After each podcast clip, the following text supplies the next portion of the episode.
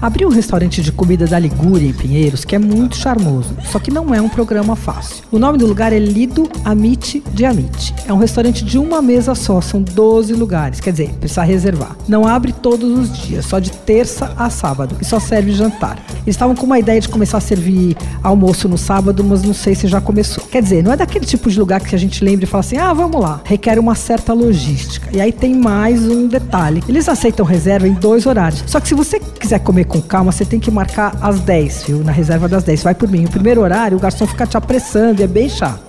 Cozinha do Lido tem pratos da Ligúria, mas não os pratos que são muito conhecidos por aqui. Então, por exemplo, tem pesto, né, que é o ícone da região italiana da Ligúria. Só que ali ele é feito de manjerona, que é uma erva bem mais intensa e mais amarga que o manjericão. Ele vem com uma massa feita na casa, cortada de tamanho irregular, meio grossa, grelhada. O nome dessa massa é testarde. É um prato antigo, típico da fronteira da Ligúria com a Toscana. E eu pedi, mas eu confesso que eu estranhei, viu? Bom, eu também provei os nhoque com fruto do mar. Eles são tingidos com tinta de lula, então você tem que abstrair a cor ali, porque não é muito convidativo, mas o prato é bom.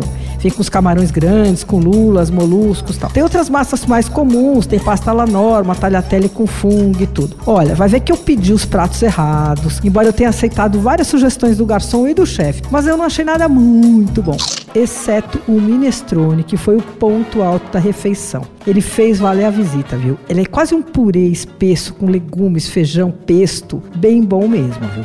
Para não ser injusta, também eu gostei da farinata, que é uma espécie de pizza feita com uma massa de grão de bico e ela vem com queijo straquino derretido. E para finalizar, também achei o café expresso super simpático, vem naquela maquininha moca, né, naquela cafeteirinha, com vários biscoitinhos típicos, estava bem simpático. Só que antes de ir embora, eu perguntei pro garçom por que que não tinha água nacional, apenas a italiana pana. E a resposta do garçom foi a seguinte: Ah, água italiana é a água nacional do chefe. Acredita? Bom, eu escrevi isso no paladar e depois o dono me mandou um e-mail dizendo que foi falha do garçom, não dizer que tem água da casa, aromatizada tal. Mas eu não vi e ninguém me ofereceu. Eu prometi dar um tempo, esperar passar essa fase inicial e voltar lá para ver se eles se acertaram. Não é barato, você vai gastar mais ou menos uns 100 por pessoa sem bebida, sem contar água pana, né? O Lido Amit de Amit fica na rua Fradique Coutinho 282 e ele abre de terça a sábado das 19 até meia-noite. Você ouviu Por Aí.